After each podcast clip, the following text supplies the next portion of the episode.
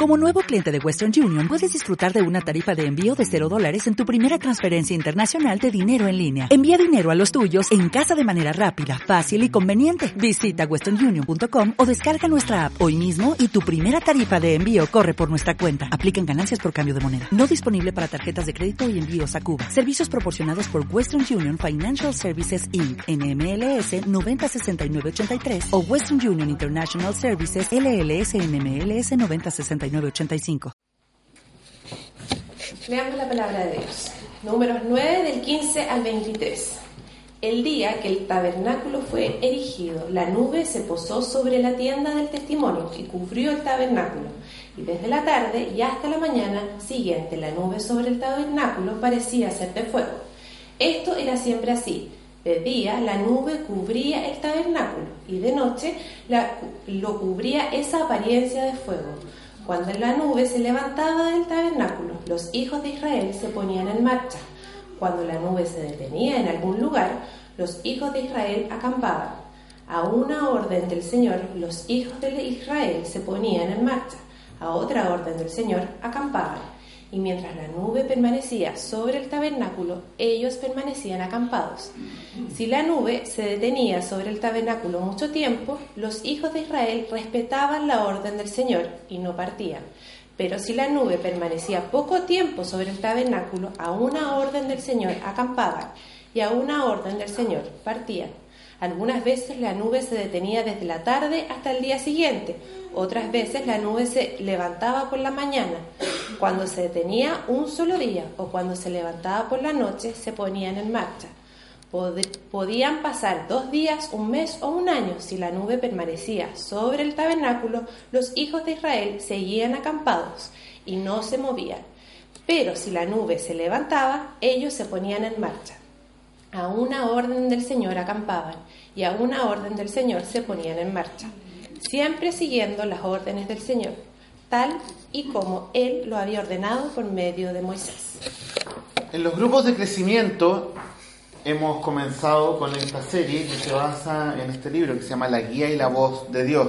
Tuvimos a uno de sus autores durante este año, a Philip Jensen, que estuvo en la conferencia del Evangelio. Estuvo muy buena, por cierto. Eh, y estamos hablando de este tema, de cómo efectivamente escuchar la voz de Dios, cómo seguir su, su guía. Y la verdad es que si tú eres como yo, eh, ustedes son más bonitos, pero si son como yo en su forma de ser, probablemente les pasa algo y yo reconozco que me pasa muy frecuentemente me pongo desesperadamente a buscar a Dios cuando siento que lo necesito. Hablábamos hace unas semanas acerca de, orar y hablábamos de cómo la oración es un lugar al que vamos en especial cuando estamos en crisis. En especial cuando siento que la vida se me está derrumbando, cuando estoy pasando por alguna tragedia, cuando tengo, como Dagmar oraba antes, por las personas que están enfermas y cuando tengo a ese familiar que amo y que está sufriendo y probablemente cercano a la muerte, o cuando surge un imprevisto de cualquier tipo y de verdad me doy cuenta que no sé cómo salir de ahí, rápidamente probablemente todos caemos en oración. Incluso uno puede pensar de gente que no es ni creyente, que a la hora de la crisis, Diosito, Diosito, por favor, acuérdate de mí, ayúdame. Ahora, buscar la guía y la voz de Dios puede ser algo que nos va a desafiar mucho. Porque buscamos a Dios o buscamos su guía. Y alguien podrá decir, ¿no es lo mismo? No. Porque si ustedes son como yo, y a lo mejor estoy pensando mal de ustedes, lo siento, discúlpenme, pero si son como yo, ¿por qué voy cuando estoy desesperado en oración a Dios? A buscarlo, a Señor, muéstrame, Señor, dame paz, Señor, esto, Señor, esto, otro. ¿Será que lo que me interesa es lo que me ofrece? Algo así como quien busca el producto cuando necesita ese producto, pero cuando no, ahí queda. ¿Será que pienso que Dios también es alguien a quien puedo recurrir y a quien debo recurrir cuando realmente me siento acogotado, pero cuando estoy bien, puedo, por las mías, ¿Habrá alguna relación entre buscar a Dios y buscar su guía? ¿Puedo independizarlo?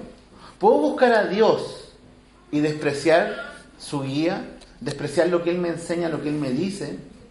¿O puedo buscar solo su guía y despreciar el tener una relación con Él? Vamos a, orar y vamos a pedirle a Dios que nos dirija en la mañana, hoy en esta meditación en su palabra. Señor, te agradecemos poder estar acá reunidos, agradecemos que podemos ir a tu palabra libremente y con toda confianza. Pedimos, Señor, háblanos, pero pedimos, Señor, danos oídos que oigan lo que tú tengas que decirnos. Queremos que nuestros corazones se molden a ti, se rindan ante ti. Queremos vivir como tú quieres que vivamos. Lo pedimos en el nombre de Jesús. Amén. Se sabe, tal vez hoy en día han cambiado un poco las condiciones, eh, las circunstancias de, por la tecnología, el GPS y todas esas cosas, pero hubo, hubo casos emblemáticos, sobre todo en las carreras antiguas, cuando el Dakar, o el Rally París-Dakar, efectivamente era eso, un rally desde París hasta Dakar y pasando por desiertos y todo, el perderse en el desierto, efectivamente, y, y de verdad así después no salir y que encontraran tu esqueleto ahí en el auto o, tirado sencillamente. Perderse en el desierto es una de las situaciones que por ahí se dice. Y hace poco, veía una noticia reciente, súper reciente, eran como 13 personas que con una tormenta de nieve en un, en un minibús se perdieron y encontraron el minibús con pura gente quieta. Y una tormenta de arena los tomó y perderse en el desierto la verdad es que una de esas situaciones que probablemente no le damos a nadie. Eh, cuentan los que conocen esto de perderse en el desierto, que es como que te confundes, tú puedes dormirte y seguramente te vas a cansar, vas a estar agotado por la sed, por falta de alimentación y, todo, y de repente tú ibas siguiendo esa duna y, después abriste los ojos, ah, ay, la duna está allá, y, sigues la duna y al final te das cuenta que estás citado en círculos todo el rato y no... te pierdes, terminas muerto. Es curioso que la vida del creyente en, la palabra de Dios no está escrita como un andar en círculo, sin duda que no, pero sí como un transitar en el desierto, como un ir rumbo a la tierra prometida después de haber sido rescatado de la esclavitud del pecado, pero en un camino que va a ser desértico, que probablemente va a ser peligroso, que va a ser muy inhóspito. Ahora, Israel en el Antiguo Testamento efectivamente vive eso, vive el ser sacado por Dios desde esta esclavitud que vivían en la tierra de los egipcios y se les ha prometido que van a ir a una tierra donde fluye leche y miel, o sea, donde es la antítesis de lo que han vivido esclavos ahí en esta nación de Egipto. Pero el trayecto muestra no ser nada de sencillo. Y es terrible. Y se dan cuenta, cuando habían salido de ahí, acá nos trajo Dios esto es la libertad que Dios nos ofrece. Y muchos hacen planes de, ¿saben que estábamos mejor en Egipto? Volvamos a ser los esclavos que éramos. No lo dicen así. No, dicen, allá fluía la comida, ahí había agua de sobra, ahí teníamos todo lo que necesitábamos. Claro, la letra chica decía, sí, pero eran esclavos. Pero la verdad que sonaba mucho más grato eso al estar transitando en medio del desierto. Sin embargo, Dios ha hecho un pacto con Israel, ha hecho un pacto con su nación. Les ha dicho que ellos van a ser su pueblo y que van a gozar de la guía de Dios mismo durante todo este trayecto. Él los saca de la esclavitud, un verdadero milagro. Si leemos los relatos del Éxodo, si te gustan los monitos, ve la película, pero puedes irlo viendo y leyendo el relato en Éxodo, de cómo milagrosamente con estos grandes hecho las famosas plagas y todo esto que sucede en Egipto, Dios los rescata de una forma absolutamente milagrosa. No había cómo salir de ahí. Dios los saca y los lleva a esta tierra que Él ha prometido darles. Yo les voy a dar esa tierra y los voy a guiar en medio del desierto a ese lugar donde ustedes van a vivir Básicamente la idea era que ellos llegaran ahí y a esta tierra que Dios les da, que vivan ahora para Él. Ellos van a ser su especial tesoro, van a ser su pueblo. Y es bueno tener en consideración que si tú quieres la guía de Dios, debes ser pueblo de Dios. La guía de Dios no está ahí en la calle comprable en un kiosco o por Amazon, no. La guía de Dios, Dios la da claramente a quienes son su pueblo. Si no eres pueblo de Dios, la verdad es que probablemente vas a buscar a Dios solamente por su guía. Y eso es un problema. Porque lo primero que el pueblo de Dios debiese amar, querer, desear, es buscar a Dios mismo. El privilegio de conocerlo, reconocer que ha sido Dios quien nos ha sacado. Hoy día no una esclavitud política como la de Egipto, pero sí la esclavitud del pecado, de esta mentira, de que viviendo para nosotros mismos está todo bien, anda todo de maravilla. Es la miseria misma. Aunque la estadística me diga lo contrario, aunque mis logros me digan lo contrario, aunque mi casa me diga lo contrario, aunque mis posesiones me digan lo contrario, aunque mi autoimagen me diga lo contrario. Es una miseria vivir sin Dios. Sin Dios en este mundo, la verdad es que estamos perdidos. Y tal vez no me siento perdido. Pero ¿qué dice Dios al final? ¿Cuál va a ser el destino? No es una tierra prometida, es perderse en el desierto, es morir ahí y pasar una eternidad lejos de Él. Por eso, si quieres guía de Dios, lo primero es venir delante de Dios y decirle, Señor, quiero ser tu pueblo. Quiero ser de los tuyos, quiero ser de aquellos que sí pueden recibir la guía de Dios. Tenemos en este pasaje que acabamos de leer que en el día en que el tabernáculo fue erigido, este lugar donde iba a estar habitando visiblemente en medio de este campamento, la presencia de Dios con ellos, se posa sobre la tienda del testimonio y cubrió el tabernáculo desde la tarde y la mañana siguiente la nube sobre el tabernáculo y que parecía ser de fuego. Se posa la presencia de Dios ahí, en medio de ellos. Porque es la presencia de Dios. Esta nube no estaba en Egipto. Esta nube no estaba en Babilonia, no estaba en ningún otro lugar, estaba con ellos ahí. Dios les está diciendo, yo estoy con ustedes, yo voy con ustedes, yo los voy a guiar, yo los voy a llevar. En la semana estábamos leyendo nuestra guía, este, la guía La Voz de Dios, pero en la tarea, que no era directo así como quien lee la lección y después se encuentra la respuesta a las preguntas, era bueno porque había que leer Biblia. Salmo 104, Salmo 123. Y teníamos que decir qué cosas veíamos, por ejemplo, en el Salmo 104. Y anoté aquí algunas pocas, solo un par. Creador, sustentador. Ya con eso deberíamos maravillarnos. Pero Salmo 104 nos decía que Dios, que quiere ser nuestro guía, es nuestro creador y nuestro sustentador. ¿De quién más vamos a depender? ¿A quién más vamos a ir? ¿A quién más le vamos a pedir ayuda? ¿Qué consejo más que el de Él vamos a querer escuchar? Y el Salmo 23, que seguramente por muchos debe ser conocido, pero el Señor es mi pastor, nada me falta y nada me faltará. Un pastor que guía a las ovejas. Y era interesante como los autores nos hacían mención a este tema de que muchas veces tenemos esta imagen tan romántica del pastor haciéndole cariño a la ovejita y venga por acá, mi hijita, y así como quien, quien lleva un monito. Y vara, callado, un par de palitos que servían para qué?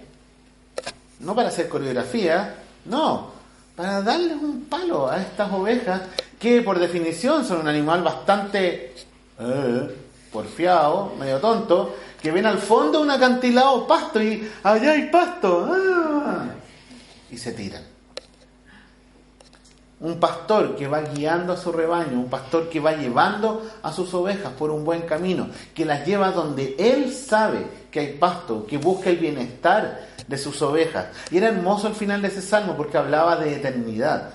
Hablaba el salmista de que en la casa del Señor moraré por largos días. Dicho de otra forma, sabe quien escribe ese salmo que Dios es un pastor que no quiere darle un bienestar solamente traducible en cosas de este mundo, sino que un bienestar eterno delante de Él. Y muchas veces nos perdemos en este mundo porque el desierto o el volver atrás se ve mucho más llamativo, agradable, prometedor que un futuro en el lugar prometido de Dios junto con Él. En el Nuevo Testamento, Jesús dice que Él es el buen pastor, que da la vida por sus ovejas. Jesús, el pastor de nuestros corazones, pero cuando digo nuestros, digo los del pueblo de Dios. Sí, estoy haciendo una separación. Y que no la hago yo, Dios mismo la hace, Jesús mismo la hace. Los de Él, los que son sus ovejas y los que no son. Los que son sus ovejas, los que han sido rescatados, los que han sido perdonados, los que han venido a Él en arrepentimiento, en fe, los que han dicho, Señor, no puedo seguir viviendo esta vida en las mías. Señor, no puedo yo seguir guiando mi propia vida, no puedo yo ser el pastor de mi existencia. Yo mismo no me puedo dar un destino eterno a mí mismo, no puedo estar contigo, no puedo vivir pidiendo tu guía y haciendo las cosas a mi manera. Jesús, el pastor que da la vida por sus ovejas en la cruz, que muera y toma nuestro lugar. Y tomando parte de lo que el mismo Jesús diría, para que todo aquel que cree en Él no se pierda y tenga vida eterna. ¿Eres oveja de Dios? ¿Eres pueblo de Dios? Tenemos esta dinámica y la mencionamos hace unos meses atrás cuando me tocó predicar, no me acuerdo si el primer domingo de este año o el último del año pasado, y se menciona este pasaje. Pasé por, por encima, pero es muy interesante la dinámica que vemos que se da en el versículo 16 en adelante. Esto era siempre así. De día la noche cubría el tabernáculo y de noche lo cubría una apariencia de fuego. Dios no abandonaba a su pueblo, estaba siempre ahí en medio de ellos. Y luego tenemos este suerte de coro y que se repite y se repite. A una orden del Señor, los hijos de Israel se ponían en marcha. Y a otra orden del Señor, ahí se quedaban. Y eso es básicamente lo que tenemos repetido varias veces y de distintas formas, con distintos matices hasta el final del capítulo. ¿Quién está marcando la pauta de cómo ir en el desierto? Cualquiera que tenga dos dedos de frente va a decir, en el desierto hay que apurarse, en el desierto hay que correr, porque si no se nos va a acabar el agua, que no hay, se nos va a acabar la comida, que no tenemos, pero hay que, hay que moverse rápido. Dios había prometido proveer y había provisto comida, había provisto agua, en donde no hay nada.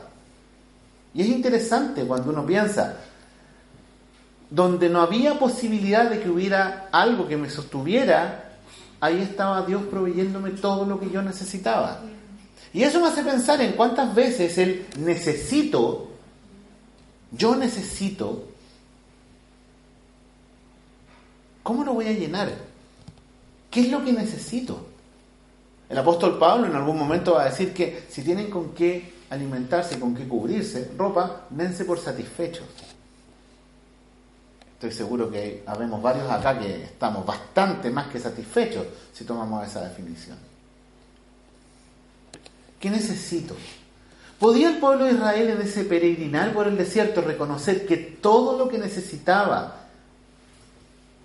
no estaba en la vida antigua, allá en Egipto, ni estaba eventualmente en esta tierra prometida, sino que estaba ahí mismo, con ellos, Dios mismo. Reconocemos que todo lo que necesitamos es a Dios. Reconocemos y pedimos su guía, sabiendo que antes que buscar su consejo, su guía, sus señales, sus indicaciones, lo necesitamos ahí. La guía de Dios, su presencia se enmarca, como ya lo habíamos dicho, en una relación de pueblo. Es por eso que Dios está ahí en medio de ellos, diciéndole cómo han de andar. Ahora, muchas veces colisiona nuestro sentido común con la guía de Dios. Señor, quiero pedirte tu guía, quiero que me digas qué hacer en esta situación, A o B. Pido consejo, oro, busco, miro la palabra de Dios y me doy cuenta claramente que Dios quiere B.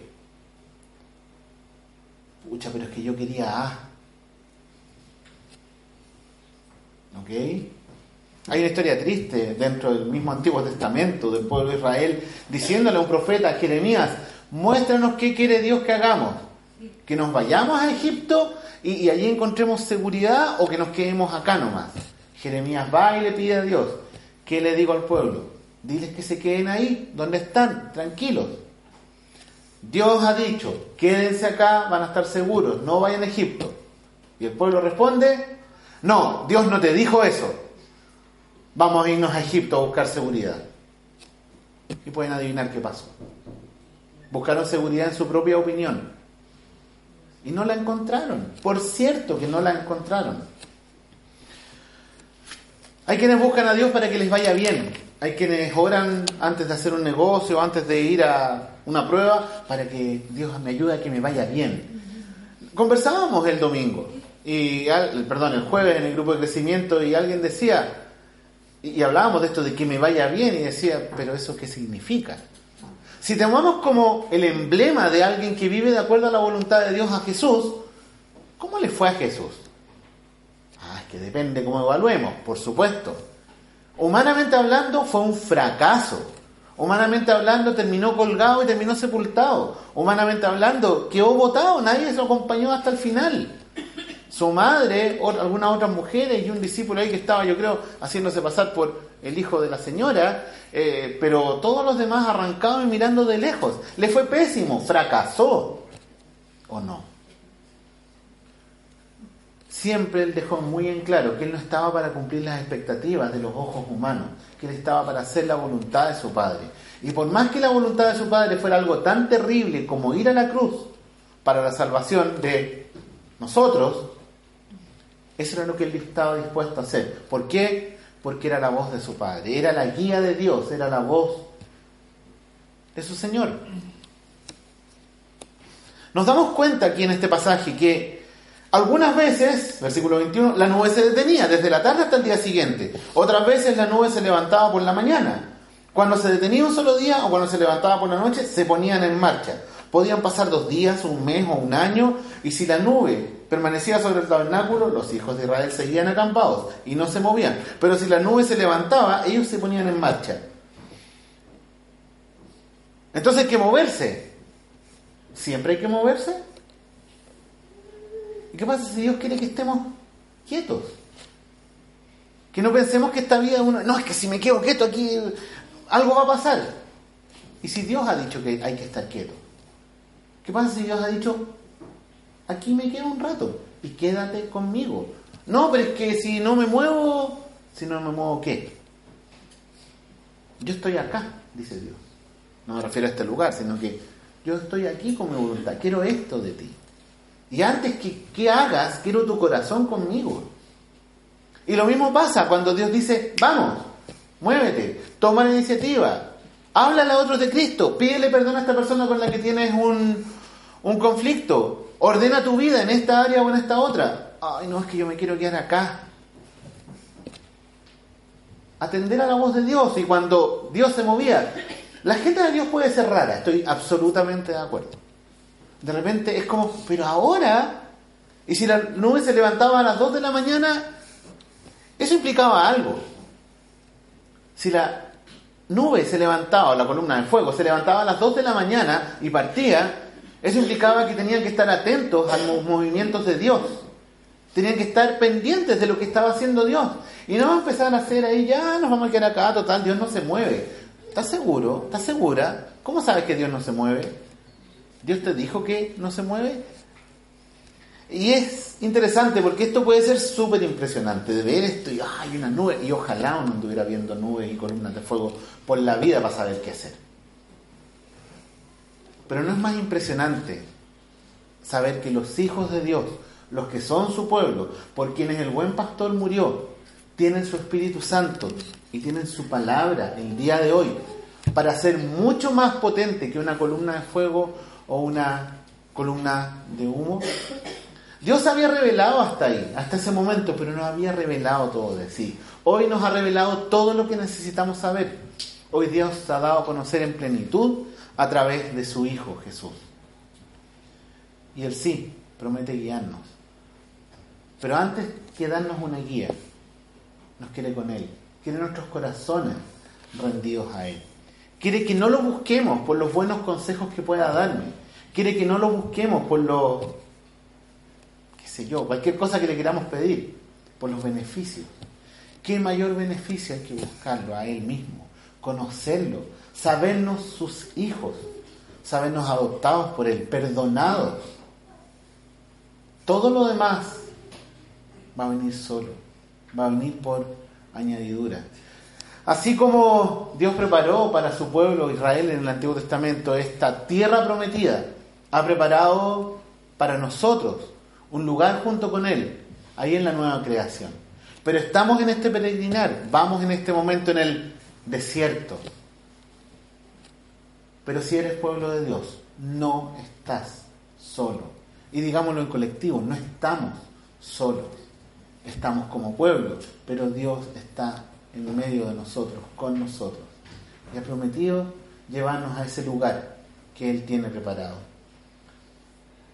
Nosotros no podríamos haber conseguido ese lugar para nosotros. Nosotros no podríamos habernos liberado de la esclavitud del pecado. Vamos a creer que podemos transitar en esta vida sin su guía y sin su ayuda, sin su presencia. No podemos. Y oremos para que nuestros corazones se rindan a Él y pidamos desesperadamente su presencia en nosotros y su guía.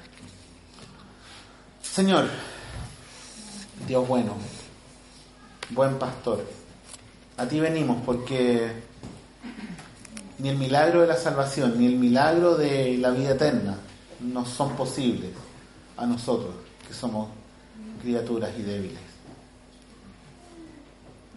Tampoco podemos transitar en este mundo si no es contigo. Y como lo diría el mismo Moisés, si tú no vas con nosotros, Señor, no queremos ir. Y te pedimos como iglesia, pero cada uno de nosotros, Señor, si tú no vas con nosotros, no queremos ir. Por lo mismo, teniendo tu espíritu, teniendo tu palabra, ayúdanos a buscarte, conocerte, gozar de la relación que tenemos en ti. Sabemos que la guía, sabemos que las respuestas a nuestras preguntas, a nuestras inquietudes, a nuestros dolores, vendrán en el momento que tú lo quieras. Y tú quieres que vengamos a ti con todo nuestro corazón abierto. Y aquí estamos, Señor, tú nos conoces. Pero no queremos desear más que a ti mismo. Y todo lo demás sabemos vendrá por añadidura. Ayúdanos y enséñanos a esperar en ti y a escuchar en tu palabra, tu voz. En el nombre de Jesús. Amén.